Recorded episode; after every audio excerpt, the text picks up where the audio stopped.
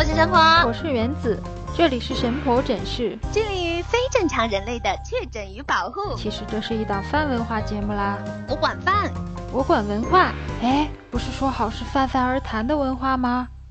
呃，我饿了。原子啊，你最近有没有看那个社交网络？上面好像有一个叫做马斯克的全球首富，然后发了一段奇奇怪怪的中文，说煮豆燃豆萁，豆在釜中泣，本是同根生，相煎何太急。哎，我觉得很奇怪啊，这个网上也都炸锅了，很多老外都觉得他在说一个豆子的烹饪这么一个窍门，你说呢？好像要是说豆子的烹饪，然后就到了你的专业 领域啊。啊，不过我们家当时听到这条新闻的时候正吃早饭，然后我们家是有吃早饭的时候听新闻的这么一个习惯。我爸当时听完了就说：“哎呀，他就是不想捐钱嘛，因为之前联合国的粮食署嘛，希望这些有钱的世界亿万富翁们捐出一些钱来去救助现在世界上还有千万的正在饥荒中的人民，但是马斯。”克他可能自己的志愿是要把人类送到火星上，他已经不太关心地球上的事情了。那呃，我们这个银河系以后那都不是银河，那全是钱嘛。还有网友这边评论啊，我觉得很有意思，说原因是他的孩子好像在学中文啊，是不是他在那个辅导功课的时候不慎把辅导作业的批注写到了他自己的博客上？非常有可能哎。说起来的话，世界首富是不是也是在为教育孩子的这个事情，然后非常的头大，很焦虑？哦，我前一段时间这不是双十一要到了嘛，然后对啊，我就是也是在网上看双十一要囤点什么，然后有很多想要买的书。我记得我在网上就是挑书的时候，你知道现在的那个购物网站不都是会有那种关联推荐吗？嗯，然后我在挑书的时候就发现他推荐了有一个是如何在一周之内改变你的老婆。我操，对，这本书的价格要七块多钱。更加好笑的是，我就觉得这个书怎么还会有这么神奇的？我点过去一看，哎，这本书的关联推荐是如何在七天之内改变你的老公，下面只要六块多钱。然后最好笑的是，我在点到老公的这个链接下面，就有一条评论说：“哎，这个书都不太实用，我就想看一看有没有在一周之内能够改变我们家的孩子。有这样的书的话，一百万我也愿意掏。”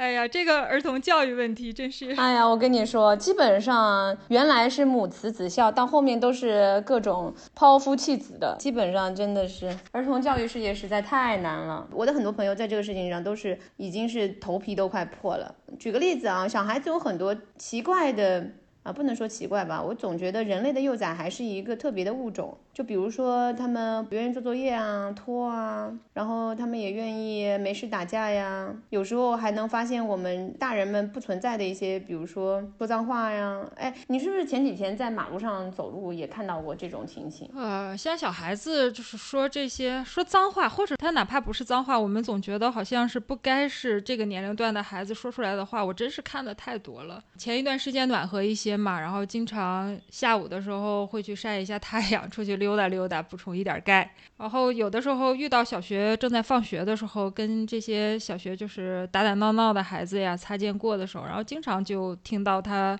嘴里边说出一些我们觉得好像是在网络上很常见，但是在现实生活中好像不太会提起来，而且提起来了之后，大家都会觉得有些难听、有些尴尬的。比如说 “C 打头”的这个词啊，这些孩子好像就很。很自然的作为一个一个感慨词，然后互相之间说，那个时候就会觉得，哎呀，就是怎么回事？放到以前的话，我们可能会觉得，哎，这个是不是和家长的教育有一些关系？就是家长在家里边讲话的时候不太注意，带了一些。不雅的词汇，但是在这个时代，我们都知道，就是很多孩子日常生活中做完作业啊，经常就是拿着父母的手机或者是 iPad，嗯，这个时候他接触的网络世界，包括视频网站啊、抖音啊什么这些，快手啊，嗯，那这些都是家长很难监管到的。包括我有的时候在街边看到孩子就一直在那里刷，然后你就像这种网络视频上，他会有那种哈哈哈哈哈不停的，就很很刻意的那种配音嘛，然后你。你听到那个小孩儿，就大概十五秒到三十秒会换一个视频，因为都是短视频嘛，很短的视频，后面一直充斥着这个声音，然后他的聚精会神，就是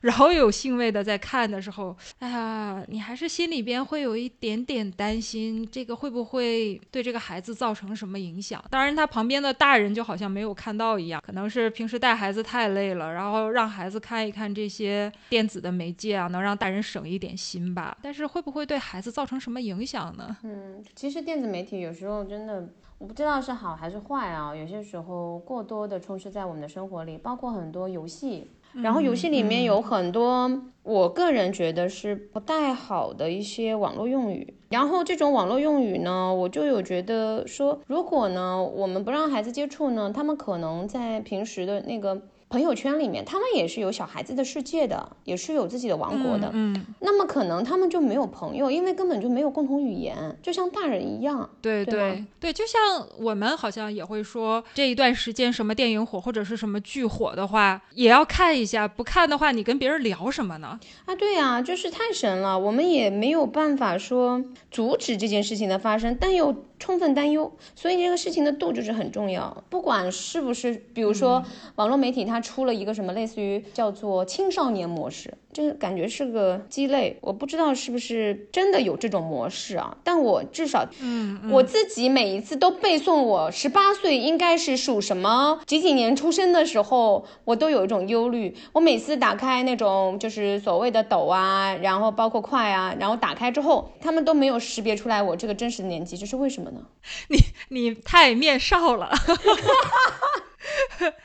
哎，说起来啊，真的是我有一次啊，跟我朋友一起出来聚的时候，然后他那一天孩子正好要上课嘛，然后他带着孩子，因为他要上课还需要一点时间，我就陪我朋友和他那个小朋友啊，一直在那里等着上课。在等待的时候，我就跟家孩子聊了一会儿天。聊天的时候，你就会 听出来，他家孩子当时是大概小学五六年级，他就跟我聊到说，他们班里边谁和谁是 CP。然后，嗯，她是一个小女孩啊，然后还会说他们班里边谁谁谁是渣男啊！我当时非常震惊，我在想，哎，五六年级的小孩就知道什么是渣男，然后我就问他说，什么是渣男啊？你们班里管什么样的人是渣男？他说就是今天跟这个同学好一点，然后明天跟那个同学又好一点，就是像吴亦凡那样的。然后。我当时真的是非常的吃惊，因为你会有一种感觉是什么啊？就是他们现在这个孩子对网络的这种流行语啊，他的接受程度和使用的速度可能比我们会要快得多。就比如说，我们从当初听到“渣男”这个词，到我们真正就是把“渣男”这样的一个标签会对应到身边的人身上，其实还是需要很长的时间嘛，对吧？更多的我们是把“渣男”这个词可能定义到一个公众偶像的身上，但我们很少把身边的人。啊，会用这个标签去做评判。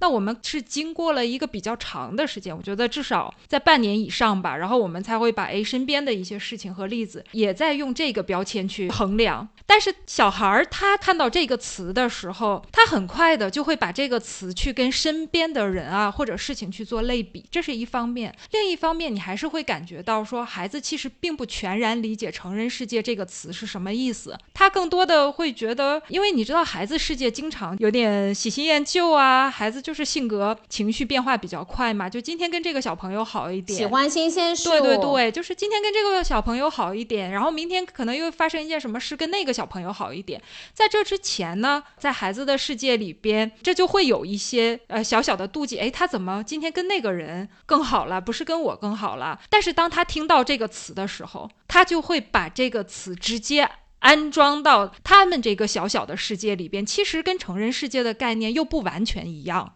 他就会很快的就化用过来。对，现在有好多用语真的很奇怪，比如说我给你猜一句话，你你猜猜什么意思？就是犹豫就会败北，果断就会白给，这是什么意思？哎，我听过这句话，哎，这句话最早是应该是一个好像是游戏主播吧说出的这个话。对，但是这一听就是谈恋爱啊，其实他游戏里面意思是如果水。不高，玩这款游戏时，不管是犹豫还是果断，都会失败。但是如果给孩子听，孩子会怎么理解呢？对，我的理解可能都会在游戏本身。这个说起来就是有一点词语，或者是网络上很多新兴，包括符号在内的多义性。比如说，像我们现在聊天的时候会发一些表情符号，你知道那个最典型的就是，我记得是表情符号好像排在第一个的那个微笑的那个表情吧。现在在就是年轻人中和年龄比较高的人中间的这个符号的含义就不一样了，在年轻的人中间就是发一个。这种微笑的脸，大概的意思就是我不认同你的话，我保持礼貌的微笑 这样一个意思。可是，在年龄比较大，比如说我爸我妈啊，就是他们如果在群里面啊，或者是在跟什么老姐妹啊聊天的时候，如果发了这个，就是他本来的含义嘛，就是开心。所以有的时候对于小孩也是，就是当这个词进入到儿童世界的时候，我们很难判断，就孩子说这样的词，他是否真的理解了这个意思。对呀，他的理解又会对他们造成什么影响？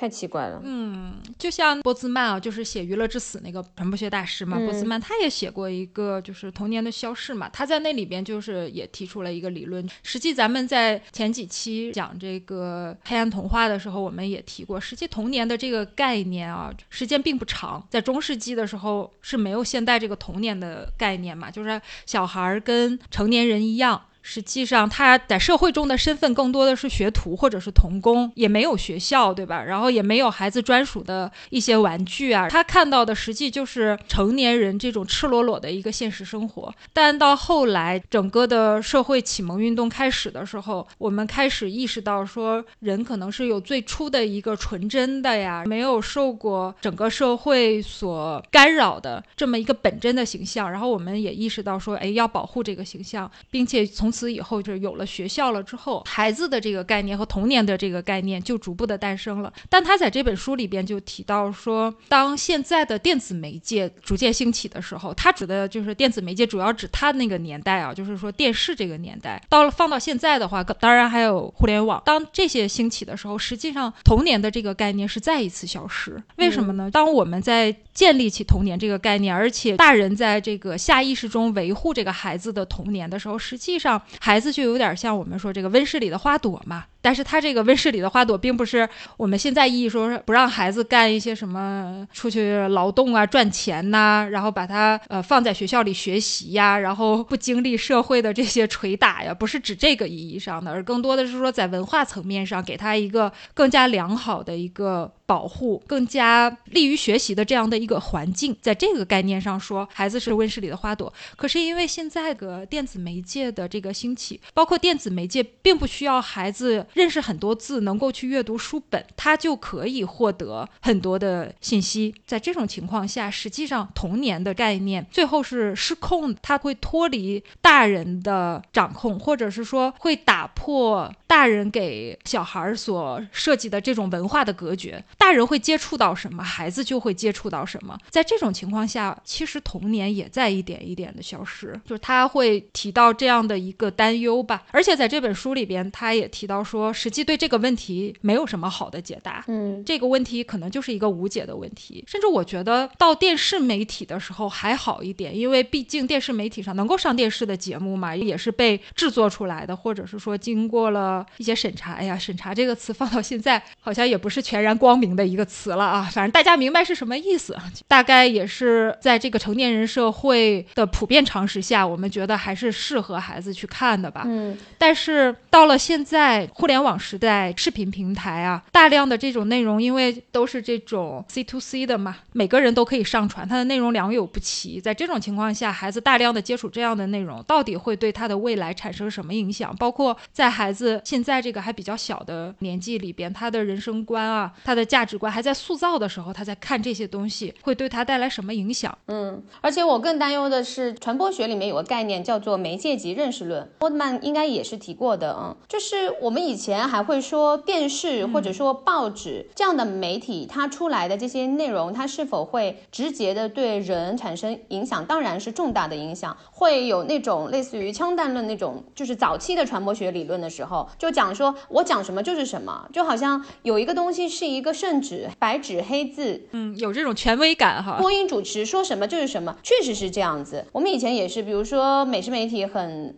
并不是人写的好，是因为那时候媒体整个的稀缺，以及人类他当时接触到的媒体信息的稀缺，所以他们认识到说一个东西就是一个东西，他们会单纯善良的认为说这件事情肯定是对的。我说一家餐馆好吃，所有的人都去排队，他们认为这件事情是并没有别的第二个选项的。而现在的人去，其实就是为了打个卡炫耀一下，说我去过了，但是后面会不会再去，这是一个巨大的问号。所以现在的人类。类的行动和他接触到信息的幸福程度已经不能够对等了。其实我们讲到就是我们刚刚说的媒介及认识论这个事情啊。我们现在最大的困难对孩子来说是什么？我们本来还能够从有限的媒介的信息里面捕捉到那些信息，它是否是影响孩子的源头？比如说，现在如何去让孩子好好吃饭、好好写作业，可能以前是来自于老师，但是呢，现在我们看到，比如说小的那些 app 上面，经常会有说，哎呀，什么老母亲啊、抵抗啊，什么东西的，会有各种孩子圈里面的理论和搞笑的段子。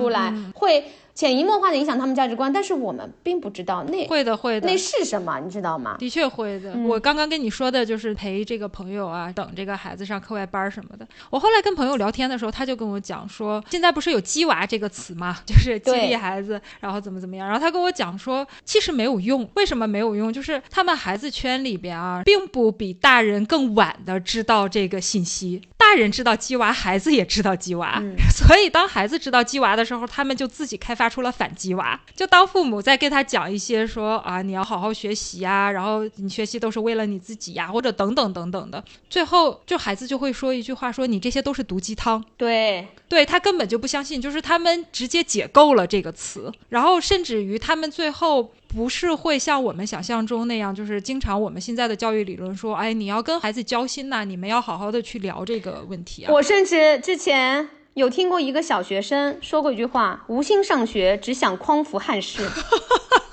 这是这是起点往上多了，是吗？哎呀，真是要命啊！我怎么感觉这个孩子的未来，哎，可以试试喊麦，哎，三百六十行，行行出状元。这是一个网络用语，本来就是游戏里面用的好吗？你把人家想的太崇高了，哎呦，真的想哭。一人我饮酒醉，是吧？对，你是真的皮呀。关键的问题是，当孩子他接触到这种解构的这种想法的时候啊，他就不再会认真的去对待这个问题。就是换句话说，他甚至于不会去再去认真的思考说，OK，说那我不上学。我打算怎么办？就比如我们现在说八零后的一代人啊，有没有不上学的？其实也有嘛，韩寒嘛，对不对？但是我记得韩寒他觉得他没有必要再去考大学的时候，他实际上也有他自己的那种，在那个年龄段，虽然是好像显得有一些稚嫩吧，但是他会有自己的一个独立的思考。然后包括像比如说郑渊洁，觉得他也可以自己教育自己的孩子啊，不用让孩子上学。但是这背后是起码有一套独立的思考和他自己认为可行。的一套方法的，但现在的孩子啊，就是当他说这个话的时候，说家长说的都是毒鸡汤的时候，最终的问题在哪里？是因为他接触到了这个毒鸡汤的这个概念，他接触到了鸡娃的这个概念，他就觉得这个世界这个成人灌输给他的概念是虚伪的。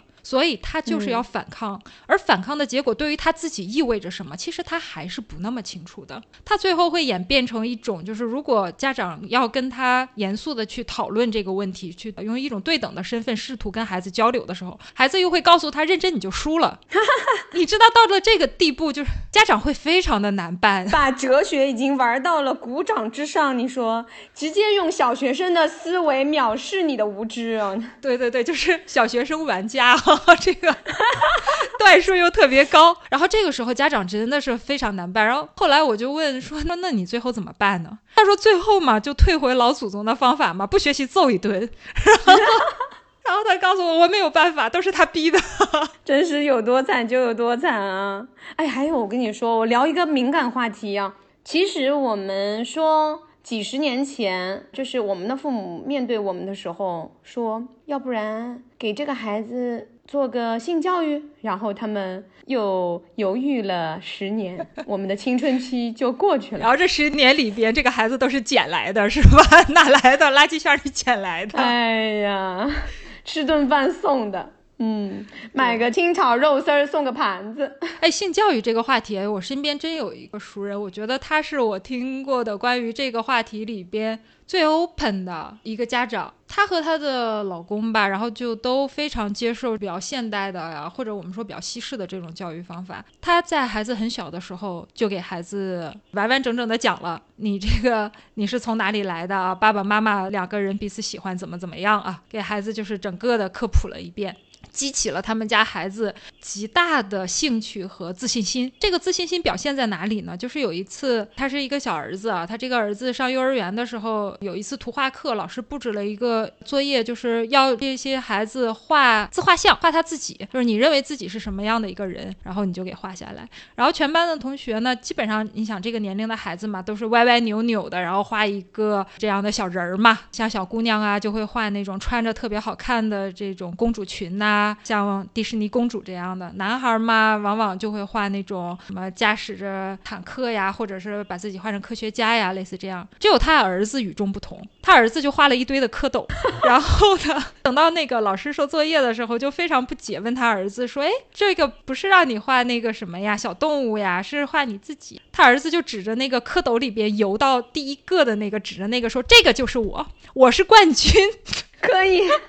他儿子就非常的骄傲，觉得他从一开始他就是冠军，所以他才会被生出来。所以老师后来是怎么回答的？我很想知道。那老师有社死吗？哎，老师也很惊讶，然后老师就没有多问，然后老师还是比较有经验的。然后后来等到他去接孩子的时候，老师就给他讲了这件事情。我这个熟人啊，他也不知道该如何回答老师才好。他说啊，的确，我们家孩子反正是平时给他讲过啊这方面的事情怎么样的。然后老师说，哎，我很欣赏你的这个教育方式啊，但是希望还是提醒孩子，最好别跟班里的其他小同学 说。哎呦。我听完他那个事情，我倒是觉得，是不是这件事情就是家长没有必要视作洪水猛兽，不敢跟孩子说。家长说完了以后，也许孩子会有一种基于他这个年龄的更开放的、更能够接受的一种理解。其实家长会有一种按照自己的理论方式和经验的一种担心，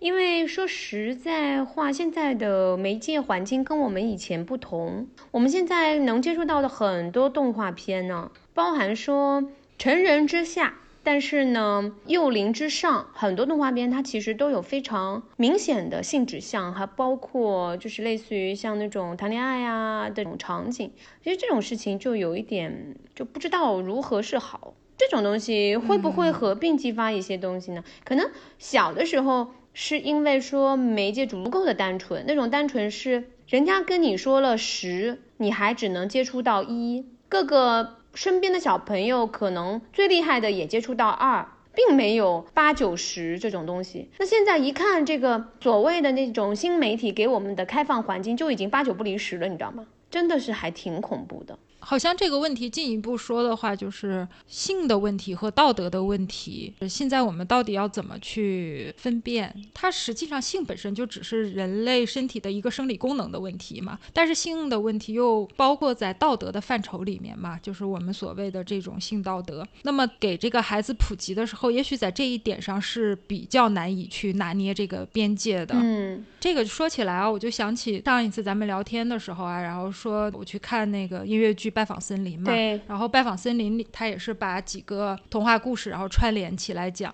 他中间就是有提到说，王子后来跟灰姑娘结婚了以后，王子又变心了嘛，就惹得灰姑娘非常的难过。他就问王子说：“如果你真的爱我，难道我不应该是你心里的那个唯一吗？”然后王子回答灰姑娘说：“我的确是非常爱你，但是我身体的另外一部分好像就无法满足，因为我从小并不是我想当王子，所以我才被生下来成为王子的，而是不经我的选择啊，出生在这样的一个家庭，然后。”被培育成为王子，同时培育我的这个过程中呢，也会不停的告诉我说，你要是成为一个有魅力的人，而不是一个专一的人啊。看来父王和女王是很想要多点开枝散叶啊。对对对，放到我们现在，就是我觉得。可能也会有，就包括我们现在说，就是娱乐界啊，各种出来这样的新闻。其实回头想一想啊，就是在这个普遍的教育里面，包括我们接触到的各种影视剧啊，包括对孩子的教育，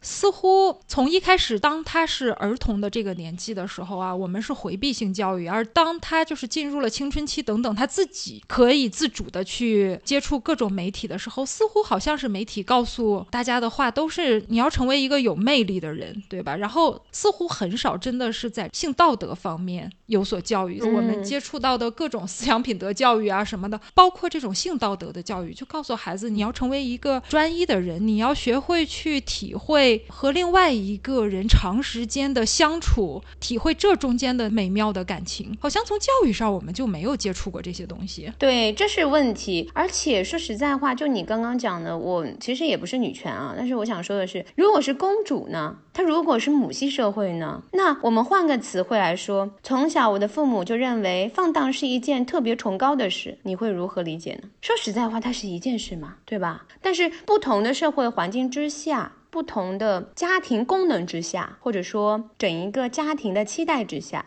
有时候这件事情会变成另外一件事儿。我就看到很多的企业家家庭就会鼓励自己的孩子：“哎呀，没关系的，你就结婚吧，然后多生几个孩子。实在不行吗？孩子是自己的，老婆是人家的，以后大不了了，离了再娶一个嘛。你说这样的孩子教育出来，他会有所谓的道德感吗？”他想的是，先要让爸爸妈妈的传宗接代的这件事情是第一考量的事情，先光荣完成任务了。然后至于爱情这件事情，当然他起初肯定是有爱情的，他对于责任、长期相处的美，以及对于爱情这件事情的忠贞感是没有的。那其实中国很少家庭的女孩子会这样子说嘛，对吧？当然现在也有一种逆反，很多女孩子自己她会有逆反，凭什么呀？现在女权都已经波及到中国了，凭什么呀？就会有那种很神奇的反抗，牵扯到就上次咱们聊的关于那个娼妓的话题。你说很多人去做妓女是因为要爽，我就震惊了。其实还是蛮好笑的，你知道吗？但是这种事情其实又说回来了嘛，就如果跟孩子去做这种教育的时候，我们势必要面临另外一个新的挑战，因为媒介的环境完全不同了。我们可能要做的，除了道德层面之外，还要很多关于美的、关于自主选择的这种更好的选择题，让孩子去做。因为你肯定不能说 A 是对的。B 肯定错，对于孩子来说，到了逆反期，肯定错的那个事情肯定要去干的，对吗？对对对。何况他都反击娃了，怎么可能？你还说一个让他觉得无比快乐的事情是错误的呢？是不可能的。我甚至还看到前段时间有个新闻，什么小学生在食堂里面表演喂奶，真的是震惊死我了。我看到那个，我没看到这是具体是怎么样的？怎么怎么叫表演喂奶啊？就是男孩女孩，然后在食堂吃饭呀。然后小男生对，就趴到小女生身上去了呀。我的就完全震惊啊！啊，我还以为是就是孩子那种过家家，他们掏出来了一个玩具娃娃什么的呢。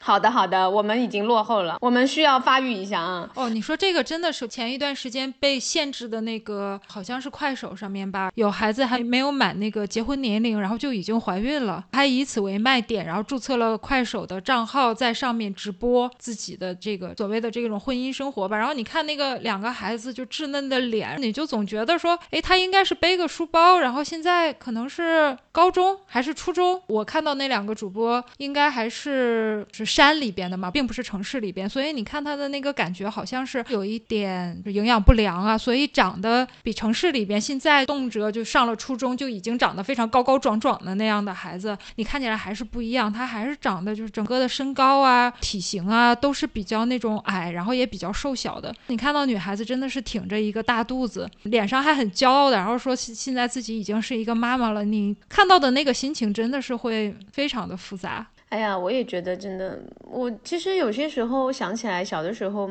妈妈的教育，还有爸爸他跟我灌输的一些道理，我有时候还是会反过去看我们现在看孩子是什么样的一个部分，因为可能世界观比较小，世界也很小。所以看到的东西是没有办法长远考虑到未来很长以后他会面对的困难，还有包括受到更多的诱惑，以及说做的更加广阔的选择，都是没有意识的。直到幡然醒悟，才发现就是人生的这个小小的因为快乐而做的决定，是如此的巨大的打击到他整个人生的进程。所以这件事情是不可知的。我我觉得，如果这件事情孩子真正的能够得到这个来自父母的消息啊，我意思是非常正确的，让他们了解到这件事情的重要性，我觉得是很重要的。因为孩子，我们也应该尊重他，对吗？我们不是简单的说，哎，这个必须的。那个不必，或者说那个绝对不能，否则我打你一顿。这个毕竟不是一个非常好的教育方式，我们都是那样经历过来的，我们也是非常厌烦，而且是完全不可能去接受的。特别像现在的小孩，你随便讲一句，就可能发生另外一件。壮观的什么几十楼高空俯瞰整个城市的跳楼事件，对 对对，对吧？对，我记得那个李玫瑾老师啊，就是他是研究那个青少年犯罪问题的嘛，嗯，他就是提过这个问题，大概的意思就是给这个孩子呀，从小实际上还是要树立规矩。就现在有一种教育理念啊，其实传递的是西方比较早的一种教育理念，它是这种就是所谓的快乐教育，就是完全不给孩子设立规矩。你知道西方人经常就是对父母是直呼其名。的嘛，不像我们国家，毕竟是受到这个儒家文化的影响啊，所以叫父母还是有一个家庭的上下的这种权威感啊，有一个尊敬的称呼。对，就是中国非常传统的家庭伦理的这一整套规矩。嗯，对对，所以当有的父母比较前卫吧，他能够很快的去接受这种西方的早期的这种快乐教育的时候，他就会不给孩子立任何的规矩。这个时候就是孩子想要怎么样，那这个时候就怎么样。当孩子年龄还比较小的时候，就比如说上小学之前，那你知道那个孩子的这种需要，他的这种比较浅的欲望，实际上是翻不出什么大的水花的。他无非也就是多想要一个玩具啊，或者是想在外面玩不回家呀，或者是某一顿饭不爱吃就不吃了呀，无非也就是这样的。那作为大人来说，绝大多数他是可以满足的。但是当这个孩子的年龄长大了，他到了青春期的时候，这个时候大人发现，哎，有一些问题严重了。这个孩子，比如说。因为像李玫瑾老师，他接触的比较多的是，就是出现了问题的，这就是所谓的这个问题青少年嘛。当这个孩子真的出现了一些，甚至于说触犯法律，或者轻一点说，在学校里边就跟其他的同学呀无法融合，或者是在学校里头做了什么不好的事情啊，发生了这样的事情的时候，这个时候父母意识到了说，哎，要给孩子设立规则，建立边界。那这个时候孩子是不听的，就像你说的这种，有的会跟父母争执，甚至于动。那甚至有的就是直接喝了农药或者就跳楼了，对，做出这样的非常非常激烈的这种反应，嗯，这个时候父母会陷入到那种不知所措的痛苦里边，然后父母不知道怎么了，他会自己觉得说我没有对不起孩子，对吧？我并没有说像有的父母苛责过或者是虐待过我自己的孩子，他想要什么我都满足，我是用爱浇灌长大的孩子，怎么会这样的对待我？他非常不理解。但是从孩子的这个心理学，就是说。从人类的正常的一个心理学的发展来说，实际上给孩子立规矩就应该是十岁之前的事情。对，就把规矩给立好了，让这个孩子知道说，这个世界它就是有规矩和边界组成的。在你没有触犯到这个规矩和边界的时候，父母一定是爱你的。但是你一旦触犯到了这个规矩的话，你是会要受到这个社会的惩罚的。我觉得我们也不能主张那种泛滥的爱，说由着孩子，孩子想要什么，我们就是要。要毫无保留、毫无条件的爱他，因为人都是要走上这个社会的嘛。人作为这种群居的社会动物，就没有社会上任何一个人会真的说毫无保留，无论你做了正确或者是错误的事情，都还爱着你，就不会存在这样的事。所以，起码要让孩子在很小的时候就有一个规矩的这么一个意识。这个意识，我觉得在中国的传统文化里边，其实它是有正面的这一面的，就是嗯，儒家文化还是很重视规矩的，没有规矩不成方圆。对对，只不过放我们现在来看，哎，有一些规矩似乎过于严苛，或者是有一点点过时了。嗯，但是我觉得立规矩这个事情本身。它是非常的必要的，就是包括我原来陪我爸妈逛那个公园的时候，就曾经看到说有那个爷爷奶奶呀、老两口带着他们家的一个小孙子，那个小孙子看着好像没有上小学的年龄。当时是夏天嘛，他爷爷奶奶可能怕他这个小孙子太晒，就提醒他那个小孙子走到树荫下面。也不知怎么这一句就让他这个小孙子动了怒，然后伸手就开始打他的爷爷奶奶。而且就是你感觉这个孩子还是很用力的。然后我妈看完了就很生气，觉得这个孩子怎么能这样。呢？我说，哎呀，我说这个 孩子呢，你看到的是他在这个公园里，在外面打了一两下，实际折射的就是他在家里的时候，他看到的、感受到的这个教育方式都是怎么样的。我干过一件事，就是我有一次在商场里面。我记得是那个时候好像也出差，好像去一个品牌那边，我们有一件事儿要在一个咖啡馆聊，然后为了方便，我们就去了一个特别市中心的一个商场，特别热闹。然后有个小孩儿跟他妈妈在一块儿，他妈妈好像正要给他买一个冰淇淋，然后他的孩子就一定要去买一个，好像那个价牌上面并没有的。那一个冰淇淋就是那天断货了，好像是一个网红款，还是一个什么？他的同学他们一直要吃的，然后他就是为了那个来的。然后他妈妈说这次没有了，我们下次再来。他说不要，我就要那个，就在那个冰淇淋店门口争执且大哭起来。我在边上看着嘛，那个孩子对他妈妈恶狠狠的，就是给他一个冰淇淋，然后拿那个冰淇淋摔他妈妈。冰淇淋已然就是在他妈妈身上，就是都留下来了嘛，摔了一下嘛。你知道我干了嘛吗？我就你难道上去打孩子？没有，我两个 箭步走过去，我说我对那个孩子说，如果你这样对妈妈的话，你的妈妈给你买冰淇淋是你妈妈的错，我就这么直接说的，因为我真的忍不下去了。他妈妈就是那种怎么说呢，又有一种被保护。的一种感激，然后又有一种多管闲事的这种怨恨。我后来我跟他妈妈，我就这么说，我说你不能这么惯着他，我实在作为一个路人我都看不下去了，你不应该这么委屈自己。我真的是这么说的。后来他妈妈就哭了，你知道吗？就是红着眼睛跟我说谢谢你。我能感知到那种怎么说呢？作为一个深爱孩子，就是你说的用爱。来呵护、照顾孩子那种老母亲的心啊！但是说实在话，真的，我认为说。小孩儿在很小的时候，他确实是没有任何的能力去照管好自己的内心的。他们甚至都并不知道善良是什么。有些时候是这样的，真的是这样。我觉得很奇怪啊，真的是一张白纸哦，真的很奇怪，你知道吗？有些时候是那种带着非常大的失望的奇怪，就不应该是这样。甚至之前我们还看了很多的这种类似于什么隐秘的角落啊，嗯，记得吗？就是那种东西，我其实还是。有一种荒凉感，就是包括像我们现在说这些啊，我觉得还有一点无力的，比如说听我们这个节目，我想大概的受众都是跟我们差不多的，就是一辈儿的同龄人吧。但是现在很多的情况是我们这一代的人可能是需要父母帮助带孩子，嗯，在这个时候就会出现说，你哪怕是有大把的你自己的这个教育理念跟父母想的他不一样，但是作为孩子来说呢，他跟谁接触的时间越长，那他受谁的影响自然就越大，没错。所以你会看到很多的孩子平时啊是由这个长辈老人在照顾，然后呢，父母呢到了年节假日啊，包括周末跟孩子想亲近的时候，发现孩子身上一大堆的毛病，但是想管的时候，孩子又开始出现这种极大的反弹，最后什么我不要爸爸，我不要妈妈，最后搞得这个家长啊手足无措，完全不知道该怎么对待这个孩子，就是一管孩子离你就远，可是不管孩子又乱，就会出现这样的问题，会。但是这种事情说实在话，远很多不是家长选择的，是家长没办法。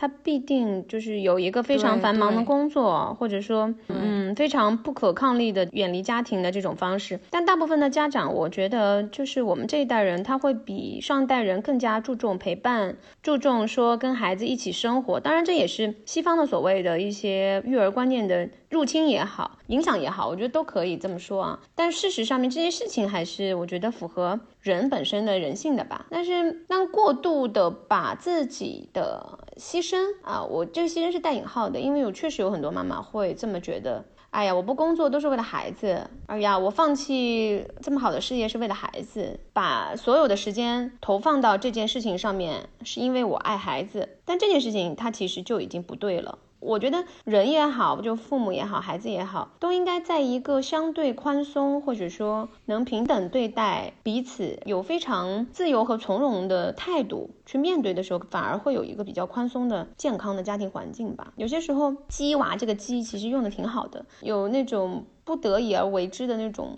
激进感，或者说有那种超乎正常的这种爱的范畴的。特殊对待，我觉得都是不对的，因为孩子毕竟将来会面对一个特别平等的，有各种伤害，也有各种爱的这么一个社会环境，他应该明白如何不被过度关注，或者说不被过度的处理和要求的这么一个。环境，这会让他会生活的更自在，而且他会在里面找到自己的存在感和爱的价值，以及寻找到他应该得到的那部分的关注吧。我觉得这才是比较重要的，而不是说一直被捧着，或者说一直被要求，而导致他有一个层面上面的极端或者畸形的。态度，我觉得这个是很危险的事情，我自己是这样觉得的。是在这个问题上，实际上的确是有，我觉得社会的结构性的问题。我们身边的最常见的还是这种双职工家庭嘛，对吧？然后如果两个人都需要上班的话，尤其是在这个孩子还没有上幼儿园之前，我觉得是必须要上面的老人帮助搭一把手，不然的话，这个孩子怎么去带呢？那可能我们现在的社会的财富的积累啊，还不足以把这个孩子的呃社会照顾的年龄，就类似于。幼儿园这种社会照顾的年龄下限再往下拓展，就是说孩子更更小的年龄就由社会来负担。那在这个时候就必须家里边有一个人来照顾。如果父母不照顾的话，那么大多数情况下啊还是妈妈来照顾，对吧？现在我们从客观上来看到，爸爸愿意辞职然后全职在家带娃的这种全职奶爸其实还是很少的，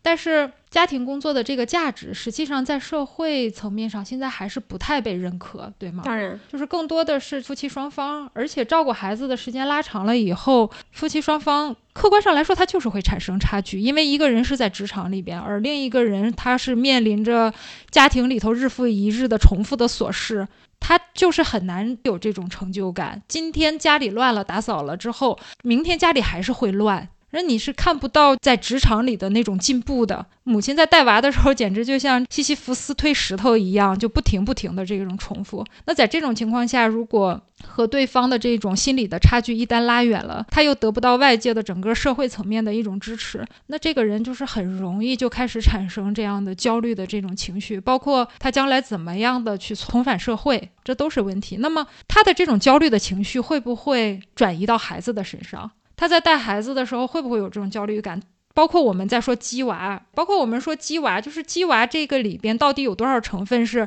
他是客观的想过说，哎，这个孩子未来进入社会会怎么样？那这里边有没有说父母？带孩子的过程中，实际上在带的过程中就感受到了社会对于自身所注加的这种焦虑感，而他这种焦虑感又潜移默化的会放到孩子这边，所以往往在这种情况下，最后就会变成说，父母可能他实际上也很用心的去带，他也学习了很多的这种育儿技巧啊、知识啊、儿童的心理呀。但是这里边会有一个父母要克服自己的这么一个情绪的因素，因为这实际上是一个人性的问题嘛。就是你准备了这么多的知识储备，你也只是让孩子知道了说，哎，你到了某一种情况下是怎么样的，可能会发生什么。那你至于你自己的情绪能不能应对？说孩子真的到了那种状况下，比如说在学校或者在幼儿园被别的孩子打了，然后回家了，这个家长的情绪到底能不能应付这件事情？这其实是一个很关键的问题，因为父母说到底也只是凡人而已，对吧？道理都懂，但是这个情绪会 hold 不住啊，这个实际上也是一个我觉得就是很难的一点。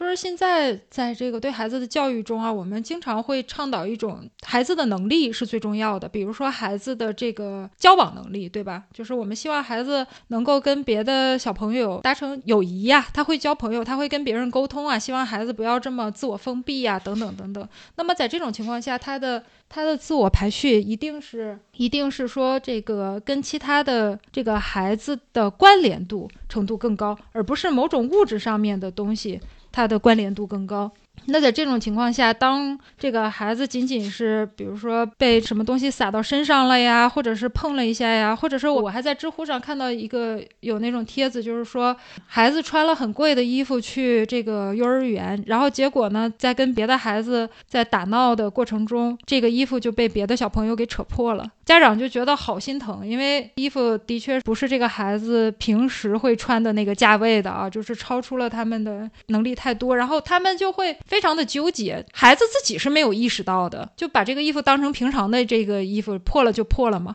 但是家长会觉得很纠结，一方面呢，免不了想要埋怨孩子，然后另一方面呢，又想通过幼儿园去找把孩子弄破的对方的家长去沟通，是不是要一些赔偿？他非常纠结这个事情，然后就来问实际上，这个就像刚才说的，会不会对孩子的价值排序有一个问题？就是说，衣服在这个整个的孩子所处的这个小环境里是非常重要的，是远远比他有一个好朋友要重要的。好朋友如果是弄坏了衣服的话，那么这个好朋友好的程度是要打折扣的，但衣服的价值是绝对的。起码我们说，在这件事情里，甚至于说它的排序是最高级，就会产生这样的一个问题。那么我们说，这个家长对孩子更多的是身教胜于言传嘛？你就是跟孩子说更多的讲更多的童话故事啊，交一个好朋友有多么多么的重要啊，远远也不及说，哎，他跟好朋友玩闹的时候，你最后要求他的好朋友，甚至还要赔他这个衣服的钱。如果要是赔了的话，对方的父母恐怕也是会有心理反弹的，可能就会告诉那个小朋友，你以后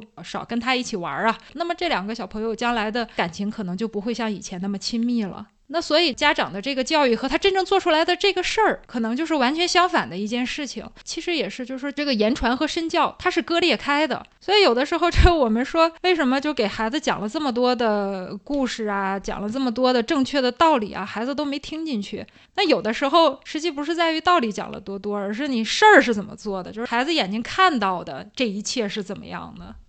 子女往往会活成就是这个 父母的翻版的样子，然后可能是最不一样的时候，在二十来岁啊，既有这种叛逆的心理，但同时又有这个叛逆的这个能力，就是你可以离开家，可以自己赚钱啦，不用依靠父母。但是呢，在这之前。你更多的时间是接触家庭的这个小环境的时候，会受父母的影响就比较大。以及之后，人等到过了三十岁的时候，你就会发现，哎，你幼年的时候很多的积累，实际上当你过了那个叛逆期的时候，它会慢慢的显现出来。而显现出来的这些，就跟父母很像，就是在这个子女身上找到了父母的影子。所以，就是如果是作为像我们这一代人啊，呃，回溯历史，感受到自己实际当年在教育的过程中啊，受到了某一些呃不够。正确的，我们觉得，哎呀，受到了委屈，这些，那可能我们要时刻有这种自省意识啊，就不要再带到自己的孩子身上。此时啊，我这边有一句很好玩的网络用语，叫做“猥琐发育别浪”，